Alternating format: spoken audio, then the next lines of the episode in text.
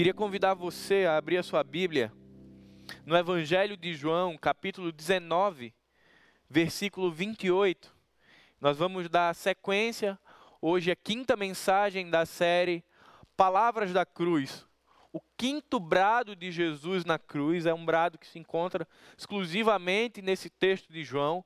Você não vai ter em Mateus, Marcos e Lucas essa descrição, você só vai encontrá-la em João de todos os brados é o mais curto, mas não é o fato de ser tão curto que tira dele a beleza, a profundidade, o significado e a aplicação para as nossas vidas. Evangelho de João, capítulo 19, verso 28 diz: Mais tarde, sabendo então que tudo estava concluído, para que a escritura se cumprisse, Jesus disse: Tenho sede. Pai bendito, nós queremos te suplicar, Pai, que o teu Espírito nos conduza durante a palavra pregada. Que somente a tua palavra, o teu evangelho, a tua escritura possa ser proclamada, Pai, e que esta palavra ela encontre um solo fértil em nossos corações e que nos faça refletir a respeito de obediência, Pai. De olharmos para a cruz, de percebermos o Salvador ali crucificado, olhar e perceber que tudo se cumpriu e dizer: Tenho sede para que a Escritura se cumprisse. Que essa mensagem, Pai, ela fale sobre obediência aos nossos corações. Em nome de Jesus, amém. Se nós olharmos a perspectiva de toda a série, serão sete brados, hoje estamos no quinto. Três brados vão estar falando sobre o entorno de Jesus. Aquelas pessoas que naquele momento estavam crucificando Jesus, que estavam impelindo Jesus. A família os próximos de Jesus e os ladrões. Os outros três brados vão estar falando sobre a relação de Jesus com Deus e com a redenção, mas apenas um brado vai estar falando de Jesus olhando para ele. Vai ser o único momento da crucificação onde Jesus fala sobre a sua necessidade, onde o foco é a necessidade física e espiritual de Jesus. E isso reforça o nosso entendimento de que a perspectiva da redenção não era sobre Cristo, mas sobre o que Cristo faria para nós. Sobre o fato de que a obra vicária de Cristo, ela apontava para a redenção das pessoas. E aí os sete brados, apenas um para ele, porque seis estão se relacionando diretamente com essa obra misteriosa aos nossos olhos de salvação do homem. Após os quatro primeiros brados, Jesus olha ao seu entorno e, como fala o texto, ele olha ao cenário e percebe que tudo estava concluído. E aí sim, depois de tudo estar concluído, ele diz: está consumado. Ele diz, na verdade, tenho sede, perdão. E aí talvez o meu coração, o seu coração fique curioso e pergunte: mas o que é que já estava concluído? Quando Jesus percebe que tudo estava concluído, de que que ele estava falando? O que é que Jesus estava observando que fez com que ele percebesse, concluiu agora eu posso falar da minha sede. E aí eu queria que você observasse muito bem o que está acontecendo na história de Jesus para que nós possamos entender quais questões haviam sido concluídas. E se você tiver papel e lápis, é uma oportunidade de você anotar um pouco do enredo dessa história. Os detalhes que haviam sido concluídos eram: Jesus havia sido traído por um amigo íntimo, como estava previsto lá no Salmo 41, versículo 9. Judas o traiu. Os discípulos tinham desertado porque ficaram com medo. Salmos 31, verso 11. Quando Judas chega com, com os soldados para prender Jesus, aquilo amedronta os discípulos e eles fogem com medo. Jesus é acusado falsamente. Salmo 35, verso 11. Jesus é levado diante os juízes, diante dos fariseus, e ele permanece em silêncio, como ovelha muda. Isaías 53, 7. Jesus é acusado, mas existe ausência de culpa comprovada. Não há nada que ateste que as acusações contra Jesus são reais. E isso está dito lá em Isaías 53, 9.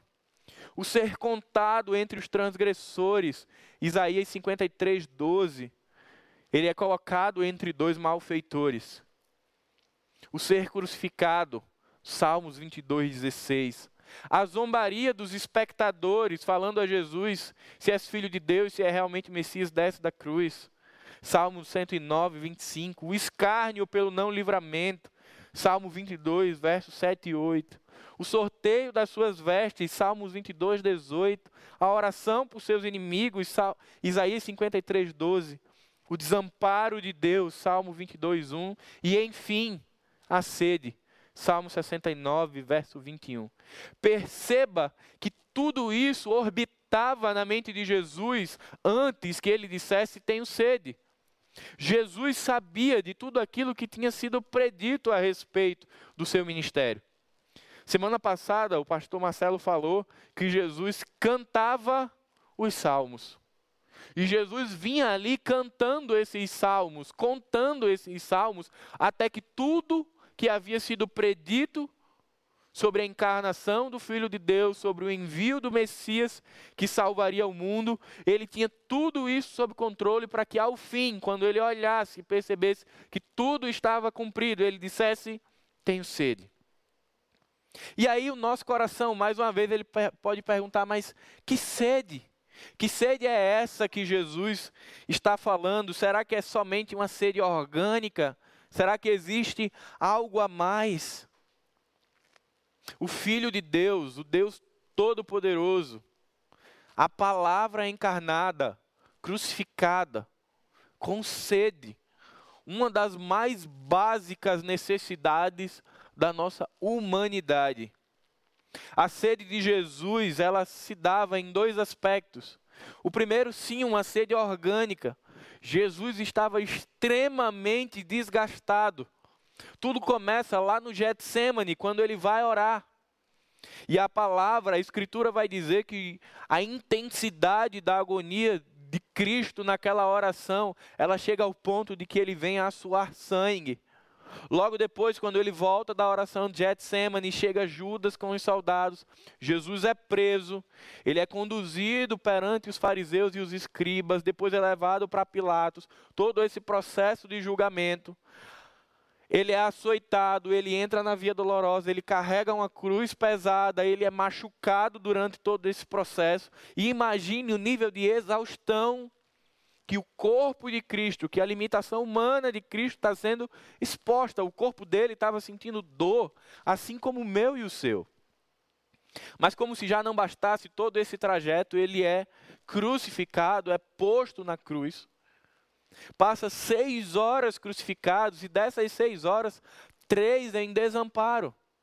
Três na qual ele perdeu no qual ele foi retirado a comunhão com o Pai, para que ali fosse derramado o cálice da ira sobre os nossos pecados que estavam sobre os ombros de Cristo. Essa é a magnitude do esforço físico que Jesus estava sendo exposto. E ele sim, ele tinha sede orgânica. E aí a gente vai perceber que lá na frente, esse clamor de Jesus, esse brado de Jesus, tenho sede, ele não é respondido. Pelo contrário, assim como as escrituras já previam, é dado vinagre a ele no lugar de água. Mas a sede de Jesus não era somente orgânica. Essa sede ela era também espiritual. Havia em Jesus um desejo, uma sede ainda maior que a sede física que era o desejo de relacionamento. Desejo de relacionamento com o pai.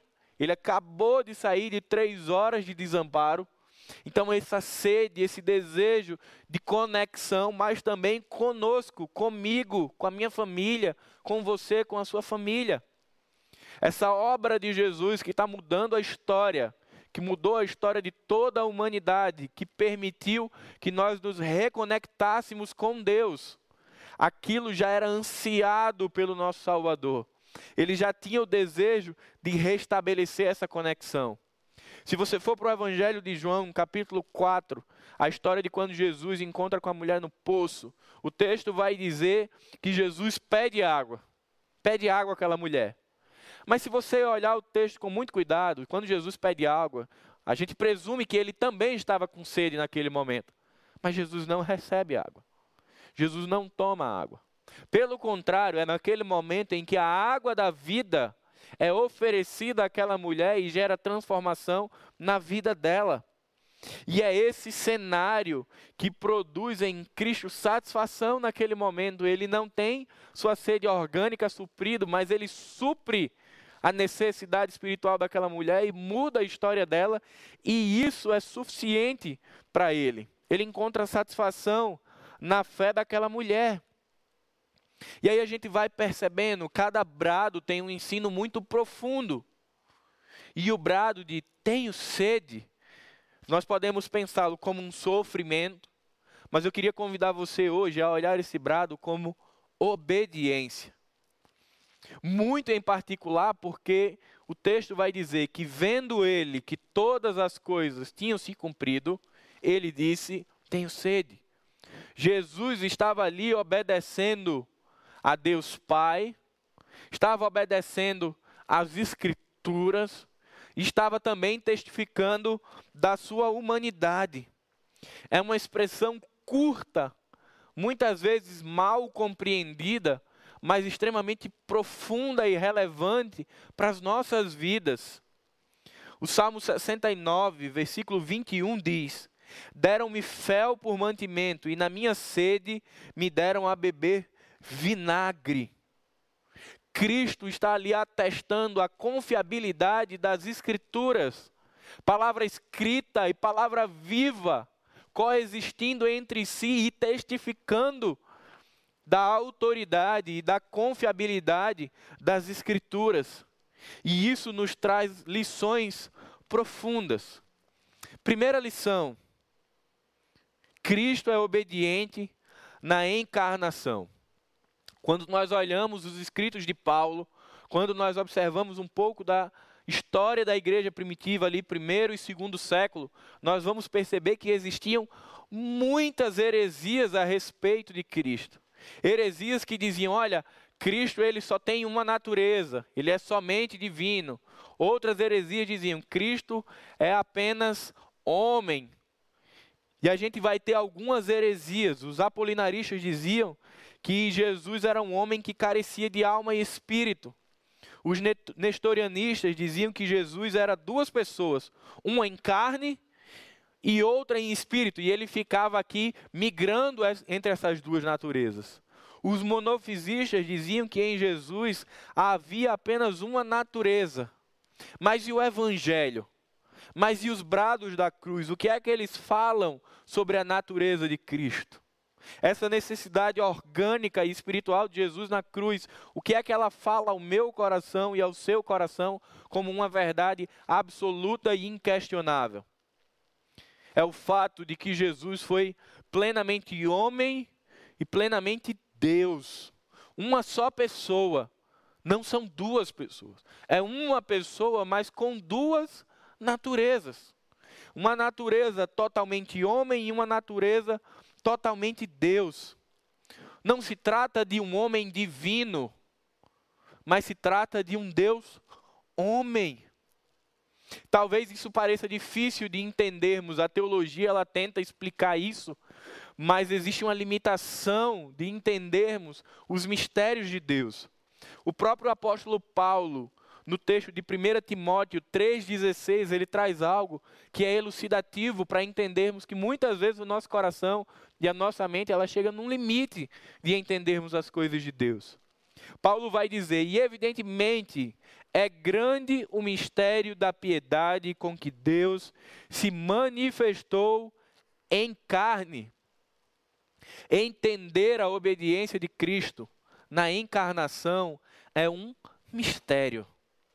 Nós nos aproximamos disso, nós tende, tentamos entender isso, mas como já está registrado na palavra, isso ainda é um mistério para nossa mente e para o nosso coração essa união entre as duas naturezas, e na teologia vamos chamar de ou união hipostática ou união mística, ela não consegue ser totalmente explicada, mas ela pode ser crida. O Evangelho, as Escrituras vão nos atestar a humanidade de Jesus e a expressão, o brado, tenho sede, é um deles. Mas em outros momentos dos evangelhos sinóticos, Jesus vai falar sobre cansaço, sobre tristeza, que vão atestando essa humanidade. Mas Jesus também tinha outros atributos que atestavam a sua divindade e que nos fazem crer, sem sombra de dúvida, que Cristo é um Deus homem. Tenho sede é uma das grandes expressões da humanidade de Cristo, que mostra que, assim como estava predito por, por Isaías no capítulo 53, o Messias seria um homem de dores, que sentiu as mesmas necessidades que eu e você. Embora o texto esteja falando de uma necessidade orgânica, água, ele traz a solidariedade que a encarnação produz. O fato do Filho de Deus, sendo o próprio Deus, ter aberto mão da sua glória, como está lá em Filipenses capítulo 2, e tornar-se homem, homem de dores e sofrer a mesma coisa que eu e você sofremos, é Cristo se solidarizando com as nossas fragilidades e com as nossas necessidades. E hoje o que nós vivemos é um momento onde não pense que Cristo está distante, não pense que você está sozinho, porque assim como na encarnação, hoje ele continua sendo solidário às nossas dores. As nossas angústias, as nossas aflições, os nossos sofrimentos, eles também atingem o coração de Deus Pai, Deus Filho e Deus Espírito Santo. E Ele chora conosco. Filipenses capítulo 2, verso de 5 a 8 diz: Haja esta mentalidade em vocês, que estava também em Cristo Jesus, que existindo na forma de Deus, não considerou ser igual a Deus algo a que apegar-se mas esvaziou-se a si mesmo, tomando a forma de servo, tornando-se semelhante aos homens e sendo encontrado na condição de homem, humilhou-se, tornando-se obediente até a morte e a morte de cruz. E aí você deve estar pensando, eu ainda não entendi o que é que a humanidade de Cristo fala sobre obediência.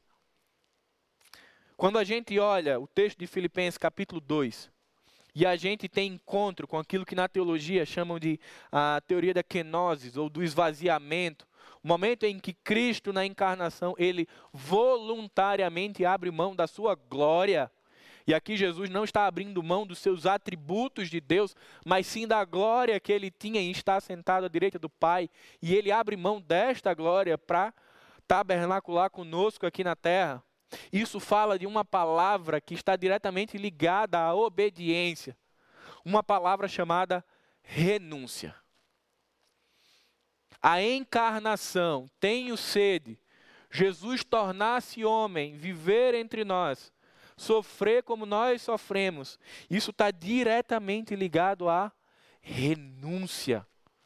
O Filho de Deus, sendo Deus, não teve por usurpação ser igual a Deus, mas esvaziou-se a si mesmo e tomou forma humana. Essa é a obediência de Jesus.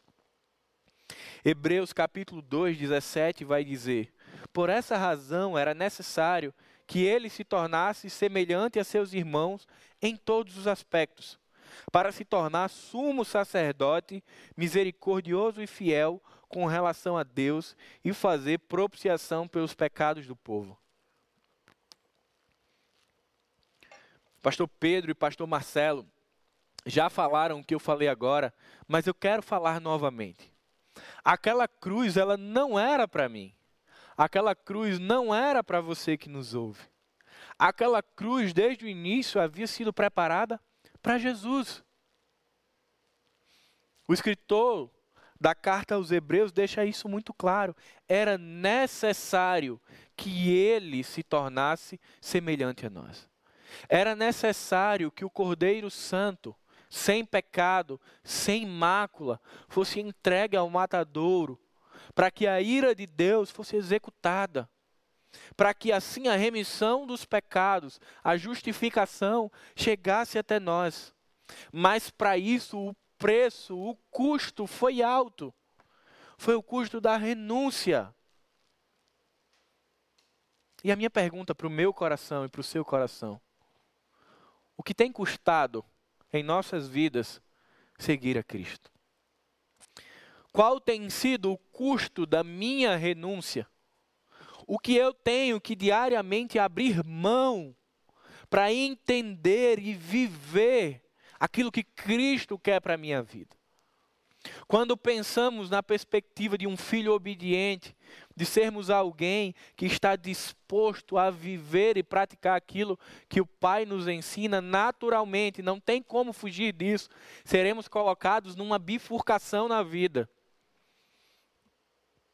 De um lado, um caminho de fazer aquilo que nós queremos. Do outro, fazer um caminho ou viver um caminho em fazer aquilo que Cristo quer que façamos. E não se engane, não dá para ter os dois caminhos. Em alguns momentos, sim, vai ser possível fazer aquilo que traz alegria ao meu coração, e isso vai estar alinhado com o coração de Deus e vai ser bênção. Mas vão ter outros momentos onde eu vou precisar abrir mão de algo em detrimento da vontade de Deus.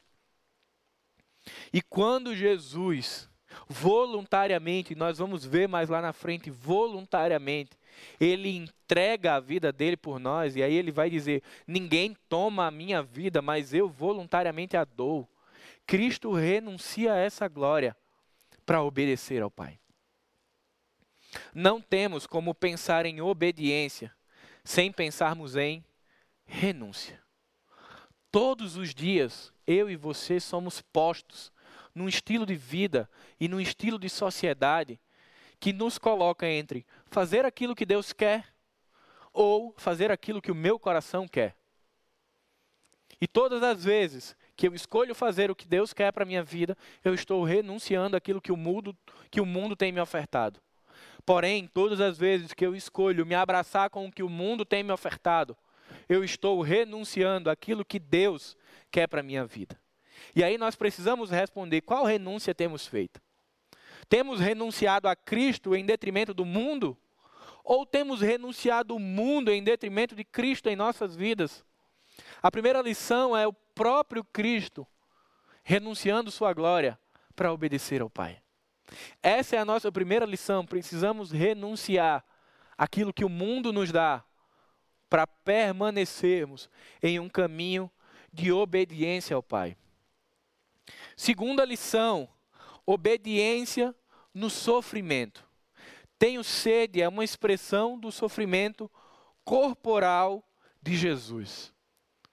Se você já leu Mateus, Marcos, Lucas e João, se você já leu os evangelhos sinóticos, você vai perceber e você não vai encontrar nos evangelhos Jesus murmurando, Jesus questionando, Jesus reclamando. Nós não vamos enxergar esse movimento na história e no ministério de Cristo. Nós encontramos em alguns momentos um silêncio que ecoa até o momento da crucificação, onde Jesus traz e apresenta alguns brados. Quando Jesus disse: Tenho sede, ele não estava pedindo para que a sua dor fosse atenuada. Jesus não estava pedindo que o seu sofrimento fosse minimizado, não era isso. Naquela cruz, ele estava demonstrando publicamente a intensidade da dor. Quando Jesus diz: Olha para tudo, vê que está tudo concluído e diz: Tenho sede. Jesus está mostrando para mim e para você o preço da salvação. Você já deve ter lido em alguns livros que a graça não é barata. A graça custou caro e muito caro. A graça, ela custou o sangue do Salvador. Essa expressão de humanidade, de necessidade orgânica, está mostrando que a intensidade do sofrimento de Jesus era tão grande que foi necessário ele apontar uma necessidade sua, não para que fosse minimizado, como eu falei, mas para que nós tivéssemos a dimensão do que estava acontecendo ali. Quando nós lemos Isaías 53, a descrição do servo sofredor, nós nos aproximamos do sofrimento de Cristo. Mas ontem, na célula, conversávamos sobre as três horas de trevas. E eu queria convidar você a resgatar um pouco na sua memória exatamente este período. A sede de Jesus. Durante essas três horas, o fogo da ira de Deus sobre o pecado estava sobre Cristo. Estava sobre Cristo. Tente imaginar o que significou para Jesus receber juízo do Pai por pecados que não eram seus.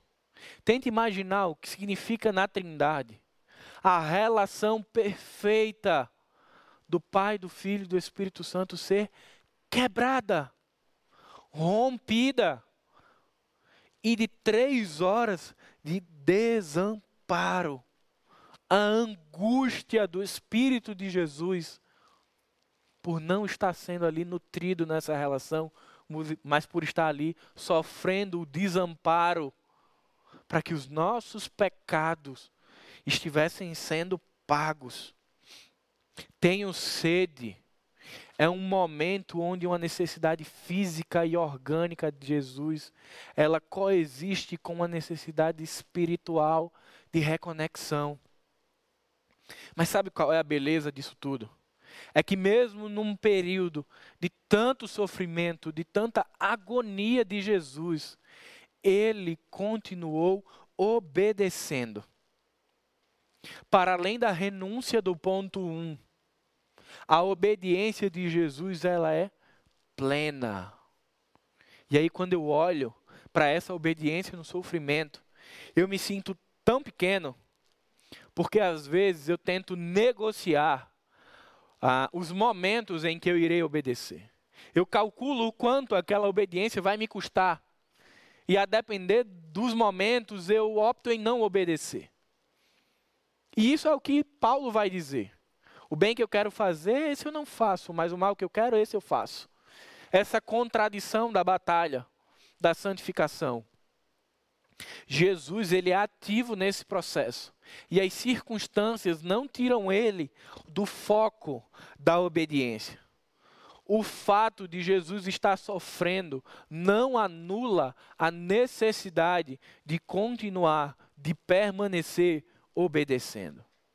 João Calvino disse: em vão se tentam novas modalidades de obras para ganhar-se o favor de Deus, cujo culto genuíno consta só de obediência. Paulo, será que para obedecer eu preciso sofrer? É isso? Será que é isso que Cristo está me ensinando quando ele diz: Tenho sede, eu preciso sofrer para obedecer? Não, não é isso. Mas passa também por isso. Vão ter momentos onde obedecer a Deus vai estar numa rota maravilhosa, onde o nosso coração vai estar tranquilo, cheio de paz e com um ambiente, com um cenário favorável. Mas vão ter momentos onde escolher obedecer a Jesus vai significar sofrer. Você quer trazer um pouco a sua memória isso? Quando na igreja primitiva, quando no movimento de Atos, a igreja escolhe continuar o mover do Espírito e a expansão do Evangelho, a igreja ela é duramente perseguida. A obediência à proclamação do Evangelho implicou em sofrimento e em perseguição. Hoje, muitas pessoas na janela 10 por 40 da perseguição, ao obedecerem o chamado de Deus em suas vidas, de proclamarem o Evangelho, de testificarem de Jesus, o custo é um sofrimento que às vezes chega à morte.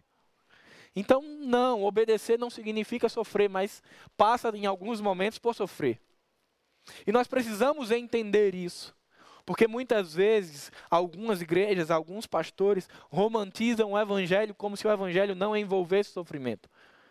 O sofrimento maior foi o de Cristo, foi o sofrimento redentor. O meu e o seu sofrimento é o sofrimento da obediência. É o sofrimento, muitas vezes, de andarmos na contramão de uma cultura. É o sofrimento de termos e estarmos passando pela renovação das nossas mentes, como Paulo vai dizer em Romanos, capítulo 12, verso 1 e 2. E quando nós entendemos que obedecer a Cristo também envolve sofrimento, isso facilita a nossa caminhada, porque quando estamos no meio do sofrimento, a gente entende que isso faz parte do discipulado faz parte da caminhada, faz parte do trajeto. Quando eu olho para essa caminhada de discipulado e quando eu olho para essa lição de obedecer no sofrimento, eu fico imaginando a nossa vida espiritual como uma corrida de saltos com barreiras. Você vai ter aquelas corridas maratonas, 100 metros rasos, mas você vai ter algumas que são com barreiras. E para mim o discipulado é essa. A gente está aqui correndo, combatendo o bom combate, correndo a carreira que Cristo nos chamou, mas de tempos em tempos vem um obstáculo. De tempos em tempos vem uma barreira. Às vezes vem um desequilíbrio, às vezes vem uma doença, às vezes vem um problema na família. Vão surgindo questões que são obstáculos não para nos parar, mas para nos fazer amadurecer. O sofrimento de Jesus nesse processo não era para paralisá-lo. O nosso sofrimento durante a caminhada de obediência também não é para nos parar é para nos fazer crescer.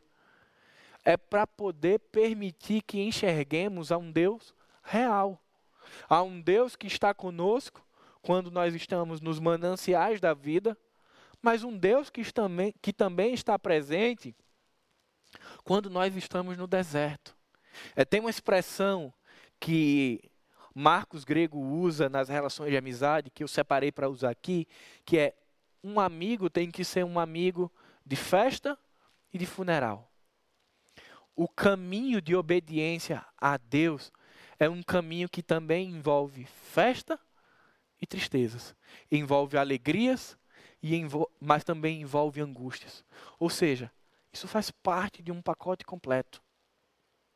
Mas nós estamos dispostos a obedecer ao custo do sofrimento? Como é que eu me relaciono? Como é que você se relaciona com a obediência a Deus? Quando você já sabe, você já sabe que ao escolher obedecer, aquilo vai machucar. Quando você já sabe que você vai chorar pela escolha que você está tomando ao obedecer a Deus. Às vezes você está numa relação de um namoro, de um noivado, que você já entendeu que não é plano de Deus para a sua vida. E você toma a decisão de romper essa relação, porque você entende que Deus não a abençoou. Você vai chorar pelo fim dela. A obediência para esse caso tem um custo do sofrimento de romper uma relação. Quando você ama muito as pessoas que você tá, você está aqui envolvido com a igreja, mas Deus te chama para um outro lugar, para um outro momento. E aí eu queria ter a liberdade de trazer o exemplo do pastor Pedro. Estava lá em Campinas. E Deus diz: vem para cá. Foi bênção na vida dele obedecer. Mas também teve um preço da dor da partida. De deixar as pessoas que amava para viver um outro momento. Obedecer custou sofrer. Mas eu e você estamos dispostos a isso. Nós queremos obedecer a Cristo nessas circunstâncias. E por que, que eu digo de fazer isso quando se sabe que vai sofrer? Porque é exatamente essa a obediência de Jesus. Ele não foi surpreendido com a cruz, ele não foi surpreendido com o abandono, ele não foi surpreendido com o amigo que o traiu, ele não foi surpreendido com os açoites, ele não foi surpreendido com nada, ele já sabia daquilo que o esperava. Ele tinha exatidão em todos os processos da sua encarnação. Mas mesmo assim, ativamente para obedecer ao Pai, ele diz: Eu vou. Conscientemente. E aí, isso para mim é um dos mais elevados padrões de obediência. É de dizer sim a Deus, mesmo sabendo do caminho doloroso.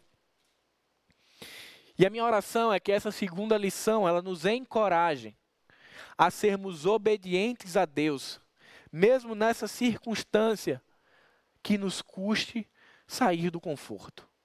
Mesmo que obediência signifique sair da zona de conforto. O momento que nós estamos vivendo hoje é um momento extremamente desconfortável para a nossa alma. A gente fica inquieto com o que a gente tem visto aí. hospitais lotados, ausência de insumos, ausência de profissionais, pessoas morrendo. Mas essa semana, quarta-feira, eu estava conversando com um irmão aqui da igreja e, e ele falou assim: Mas tudo isso não pode nos parar. A missão de proclamar a Cristo continua. E eu achei tão bacana ele trazer isso à memória, porque a gente estava falando do que nós estávamos vendo. E ele resgatou: olha, peraí, mas eu sei que é muita coisa, mas a proclamação do Evangelho continua sendo uma ordem, continua sendo ah, um, um papel, uma responsabilidade do cristão, mas também um privilégio. E a circunstância não anula a necessidade dessa obediência, mas ela gera sair da zona de conforto. Principalmente porque nós, talvez, eu estou assim, eu não sei você, as relações humanas elas estão distantes. A gente não pode estar junto. E como obedecer a Cristo? Vocação, desperta a mulher, né? Qual a sua vocação?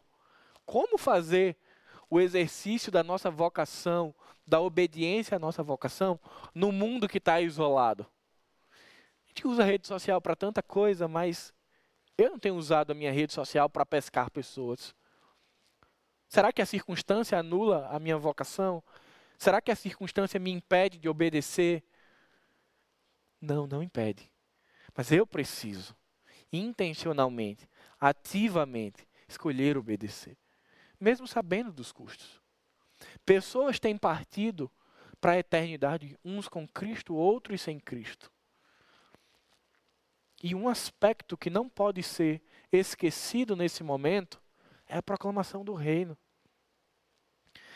Você tem a liberdade de encarar a pandemia como, como você quiser. Mas nós já falamos aqui algumas vezes na igreja de um processo de poda, de um processo de limpeza ataviando a noiva para um encontro com Cristo. E mesmo em meio a tudo isso, existe um brado. Além desses sete que Jesus traz na cruz, existe um brado do Evangelho que ecoa hoje, mesmo em meio à pandemia. Como ouvirão se não há quem pregue?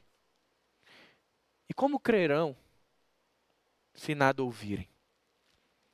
Esse brado de proclamação do Evangelho, hoje, ao meu ver, é um dos mais significativos e urgentes para a igreja do Senhor.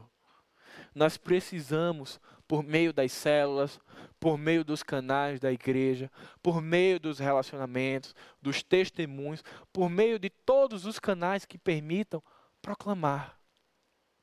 Mas eu queria deixar essa inquietação para essa segunda lição. Qual tem sido a nossa relação de obediência com este brado do nosso tempo hoje? Pessoas indo embora de uma forma violenta, brutal, rapidamente como nós temos sido referencial de Deus, luz do mundo, sal da terra, nesse momento, sendo obedientes a esse chamado do Senhor. Sendo participantes da missão de Deus. Terceira lição: a obediência no cumprimento das Escrituras. Eu não vou ler de novo, mas lá no início da mensagem, eu trouxe alguns textos dos Salmos e de Isaías, Deuteronômio, onde existiam profecias a respeito da encarnação de Jesus e de como, de forma muito zelosa, Cristo vai acompanhando o cumprimento de todas as coisas. E ao final, quando ele vê que todas as profecias estavam cumpridas, ele diz: Olha, tenho sede.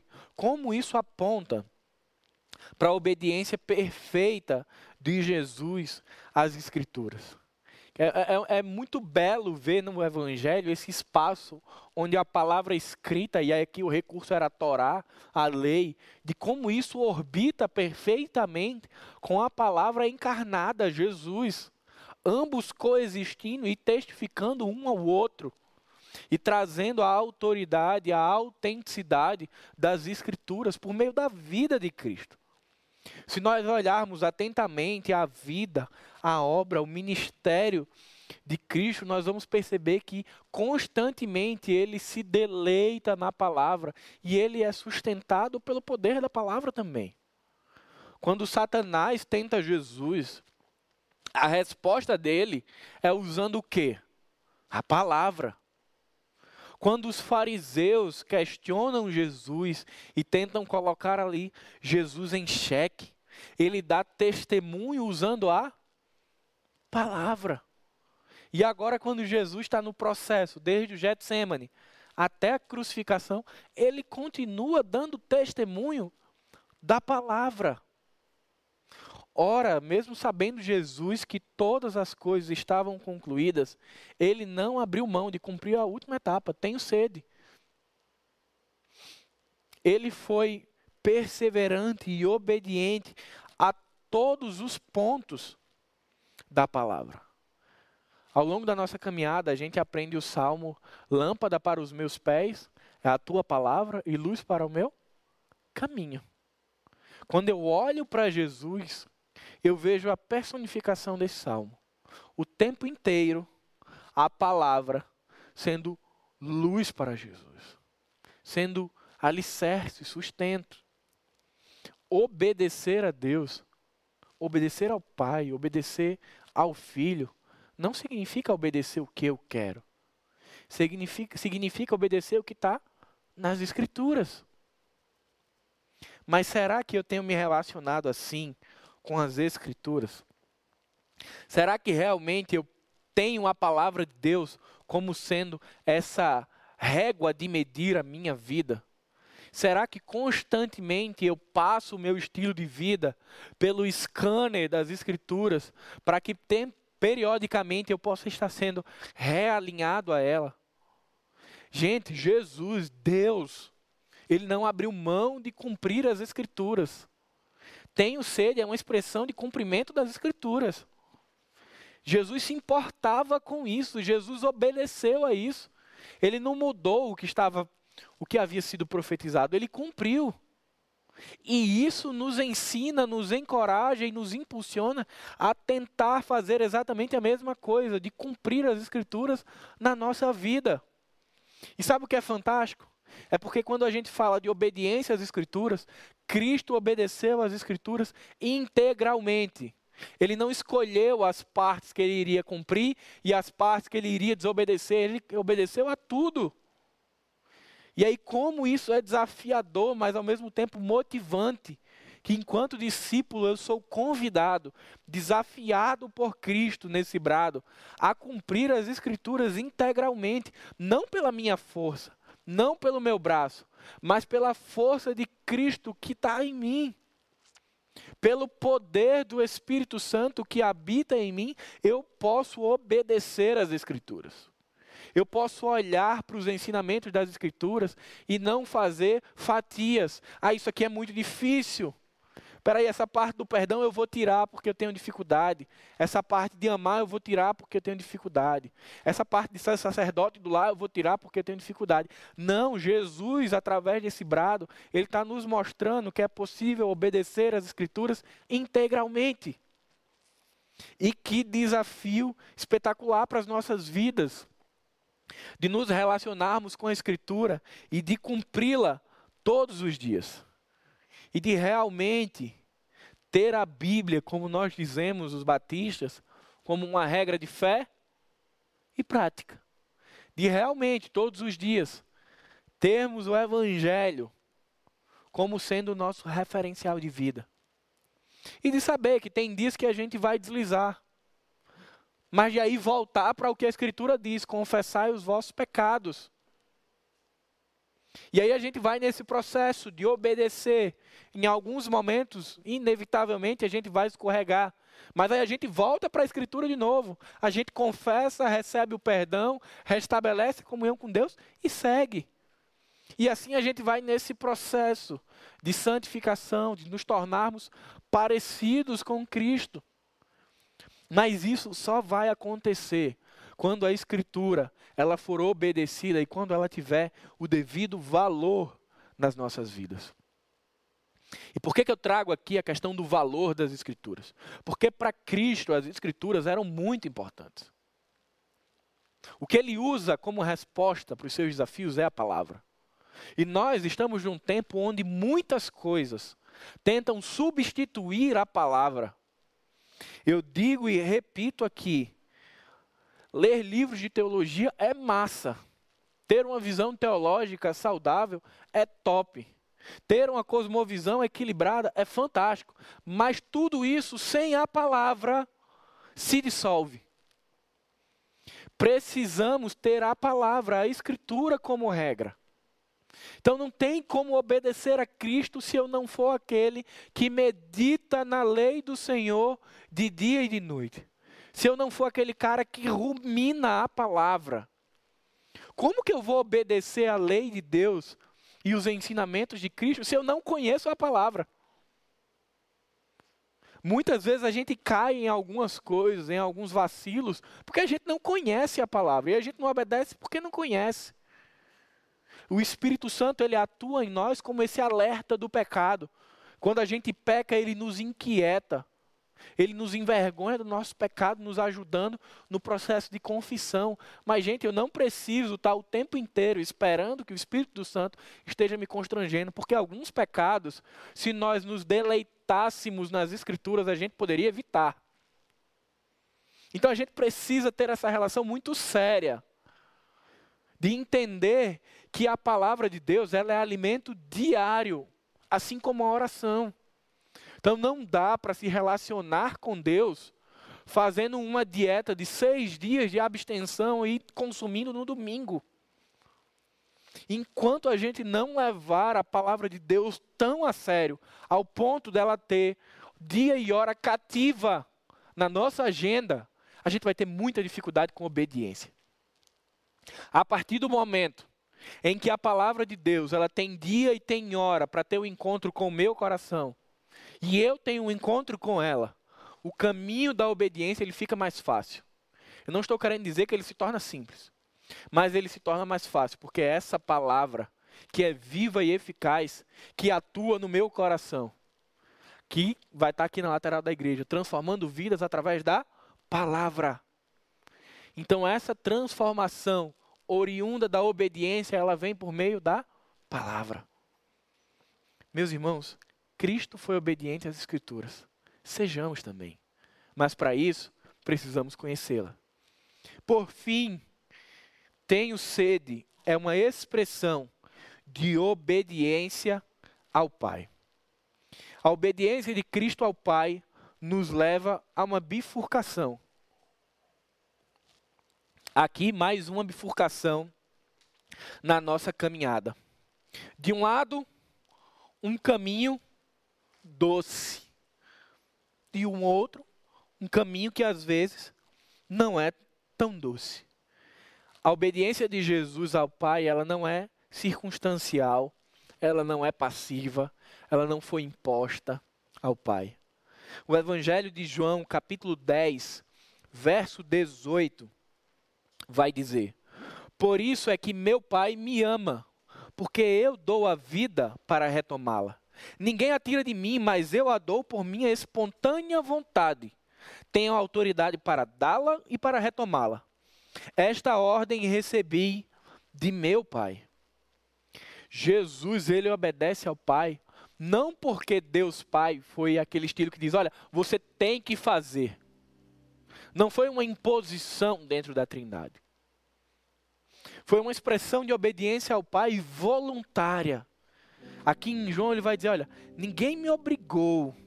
Eu dou a minha vida porque eu tenho autoridade para retomá-la. Quando a gente hoje reflete sobre esse brado e pensa em obediência, a gente não está falando de uma imposição das Escrituras. A gente está falando de um convite a uma resposta madura do discípulo a voluntariamente dizer: Eu escolho obedecer.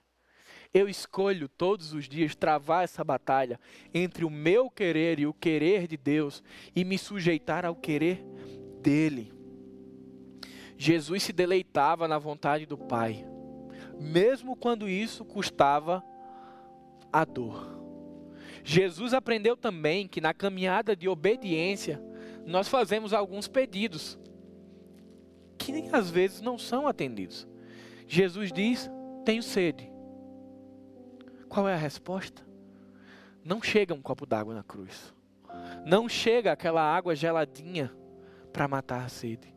chega vinagre.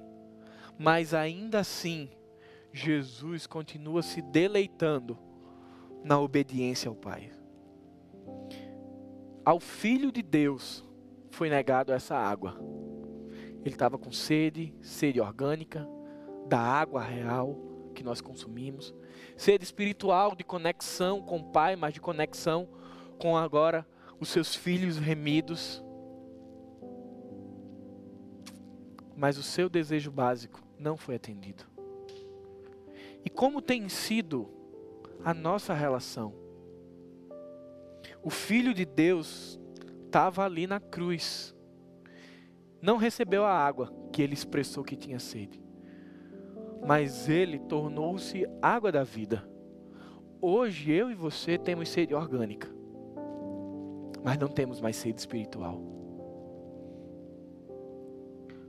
A condenação do pecado, ela foi retirada das nossas vidas porque Cristo obedeceu. Porque a obediência de Cristo custou a sua vida, custou a sua morte. Mas depois disso veio a ressurreição.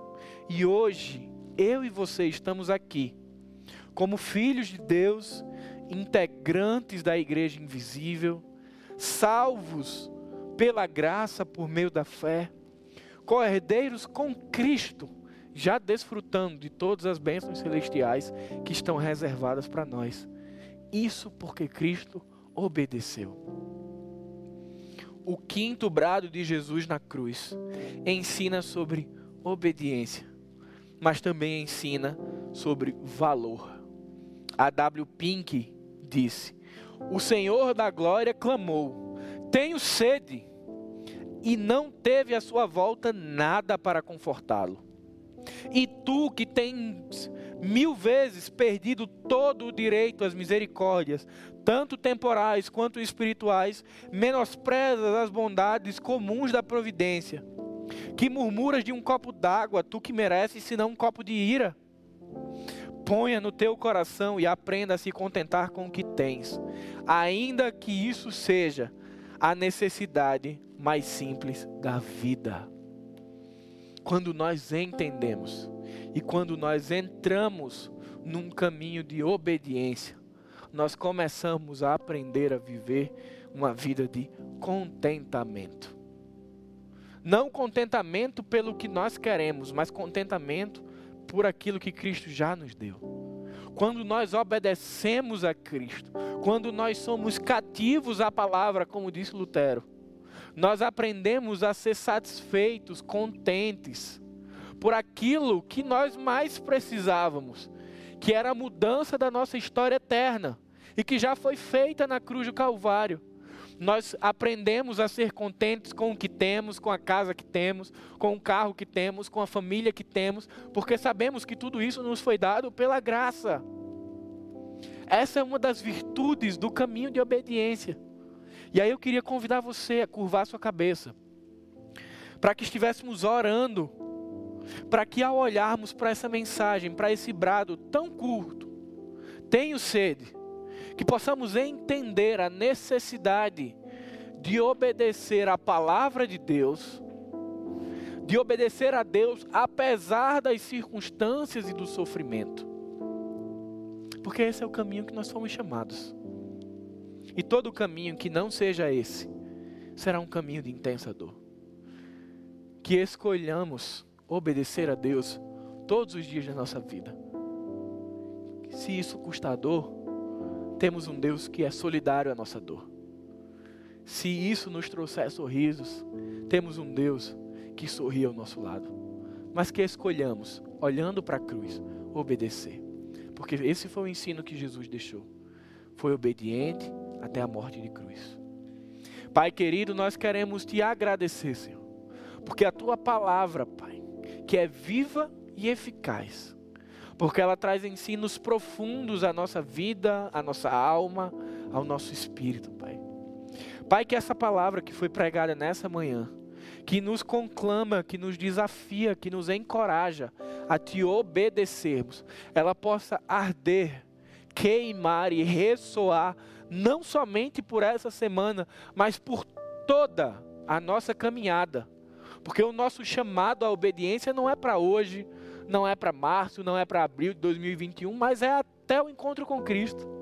E que possamos, Pai, não perder de vista a necessidade de sermos submissos à autoridade das Escrituras, a necessidade de conhecermos as Escrituras e sermos transformadas por ela durante o caminho de obediência, Pai.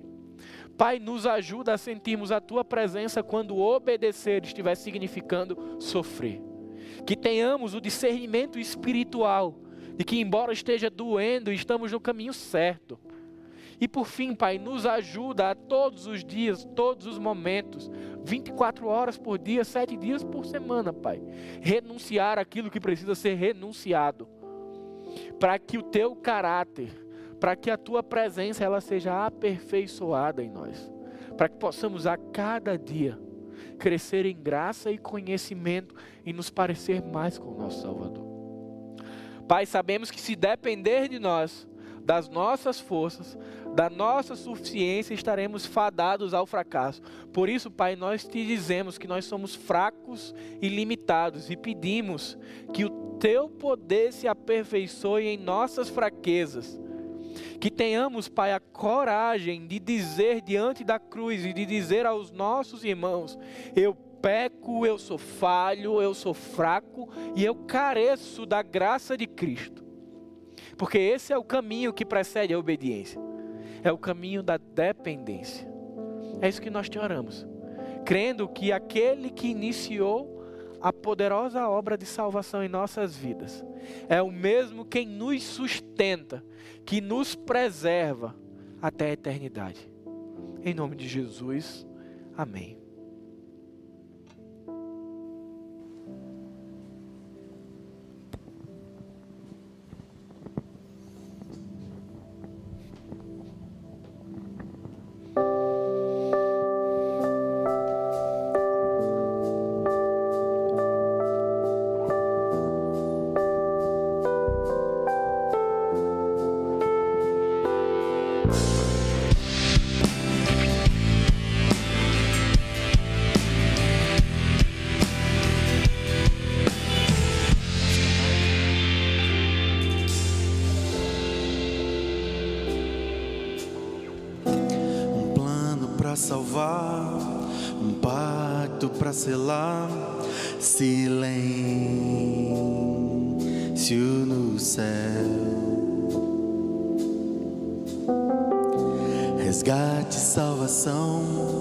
encheu seu coração e ele nem